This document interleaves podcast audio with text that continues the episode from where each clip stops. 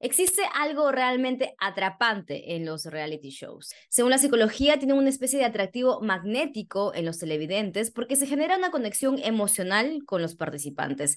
Nos sentimos identificadas e identificados con los personajes que vemos en pantalla y resolvemos una necesidad muy humana, la de pertenecer, la de ser parte de algo. Pero, ¿qué pasa si lo que pensamos que nos divierte, aquello con lo que conectamos, en realidad nos afecta y ni siquiera nos damos cuenta. No tenemos esta educación, ¿no? De cuestionar las cosas, sino de, simplemente uh, asumirlas, consumirlas y ya está, no pasa nada. Y, pensamos que lo que consumimos no nos hace daño y nos está haciendo daño, ¿no? Hola, ¿cómo estás? Mi nombre es Lucero Chávez. Hoy es viernes, primero de septiembre del 2023. Esta semana yo te quiero hablar sobre el reality show La Casa de Magali, este programa de televisión que reúne figuras de la farándula limeña en una pequeña mansión, digámoslo así, para, como bien dice su creadora, la señora Magali Medina, causar polémicas, chongos y conflictos. Esta semana vimos un caso muy marcado de racismo, clasismo y transfobia. Para analizar el brillante contenido que produce la señora Magali Medina, me acompaña Suiri Sobrino, y es comunicadora, especialista en género. Bienvenida, bienvenido, esto es La Válvula, el lado B de las noticias.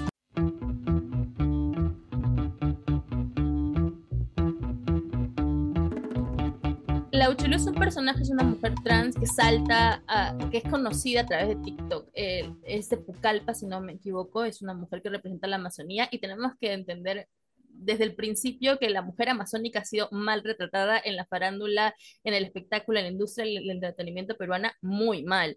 Si tú si te pones a pensar cuáles son los referentes de mujeres, eh, de mujeres amazónicas que tenemos, son de cómicos, ¿no? Tras, vestidos y siempre es una mujer caliente, exótica, sexualizada. Entonces ahí tenemos que tener bastante cuidado porque además la Amazonía ahora mismo es la región que tiene más altos índices de violencia sexual y, es, y de embarazo adolescente, infantil, y también tiene que, ser, eh, tiene que ver con cómo es representada la mujer amazónica.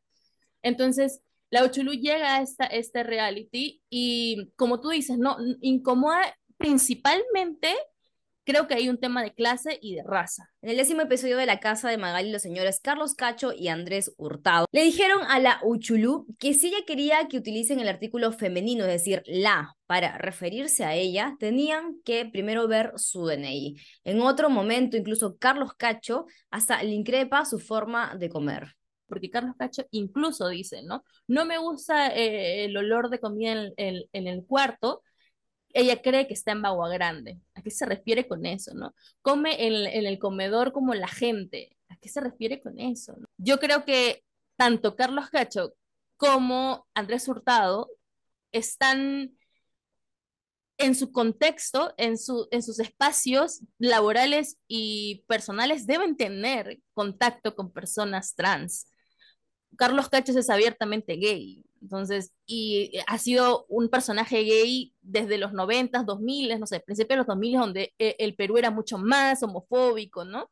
Entonces él debe tener contacto con personas trans, pero yo creo que lo que principalmente le, le, molesta a Chulú es su identidad amazónica, es su identidad de, de, mujer que viene de la selva, ¿no? Porque ella misma, o sea, él mismo lo dice, ¿no?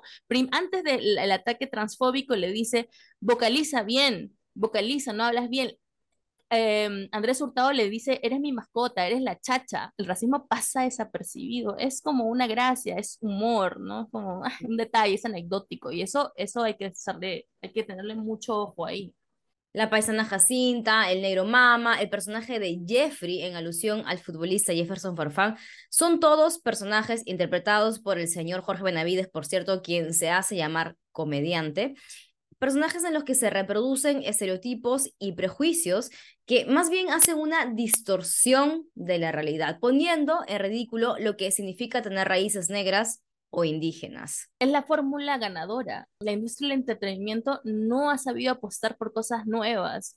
Lo que siempre han ha servido es eh, capitalizar la burla, la humillación, desde tiempos de los noventas con risas y salsas y qué sé yo, ¿no? Entonces nosotros hemos entendido, interiorizado, que el entretenimiento es eso, es burlarme del otro. Y también denota en nosotros muchísima baja autoestima, porque yo necesito agarrarme de algo, de mm. alguna característica tuya para sentirme superior, superior a ti a través de la burla, que también es violencia.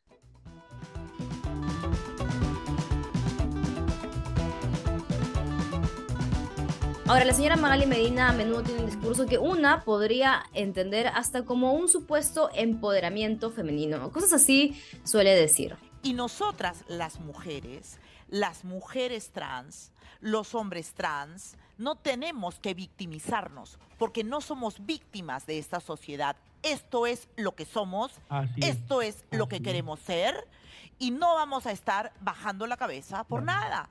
Lo que ha hecho Magali es hacer un espectáculo de la violencia y eso más bien es contraproducente. Lo que hacía en su momento Laura Bozo, lo que hace ahora mismo eh, en el mismo canal Andrea Llosa, ¿no? que es eh, monetizar la violencia, capitalizarla para generar rating. Entonces, a Magali realmente no le interesa quién está involucrado o eh, la salud o la integridad de la persona involucrada, la víctima, si no le interesa a quién estás acusando para yo poder hacer rating, poder traerme abajo esa imagen y mm. así poder generar escándalo.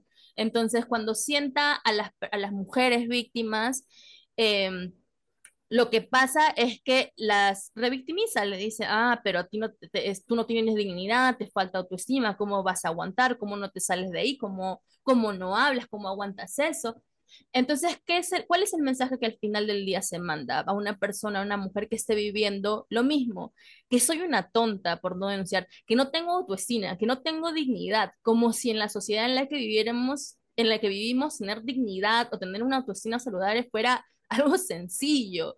No es sencillo, ¿no? Como si ir a terapia psicológica fuera algo que todos puede, que, está al alcance de todos y de todas. No lo es, ¿no? O sea, probablemente siendo una niña que crece en la sociedad Perú, en una sociedad peruana, sea limeña o de cualquier otra región del Perú, vas a crecer con bajo autoestima por toda la violencia en la que nos enfrentamos desde que nacemos, toda la, violencia que nos enfrentamos en medios de comunicación, en las escuelas, en todos lados. Entonces, eso es lo que hace ella, eh, convertir eh, eh, la violencia en un show. Y, y lo que más bien nos dice eso como sociedad es que qué triste que es que las mujeres tengan que recurrir a ella para exponer sus casos de violencia para que les hagan caso, para que tengan que, recurrir a hacer de su caso, ¿no? Dramático ya de por sí, un espectáculo para que tenga algo de rebote.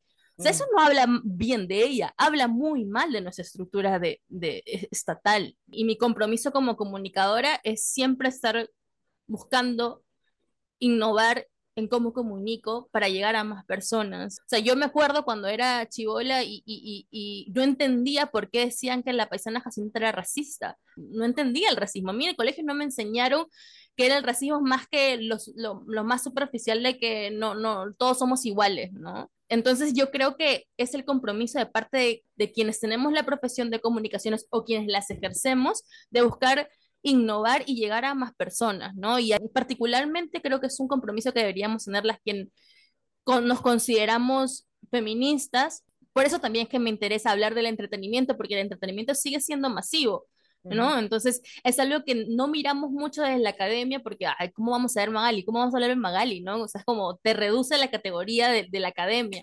No, yo creo que hay que intervenir esos espacios, esos espacios más públicos, más masivos, ¿no?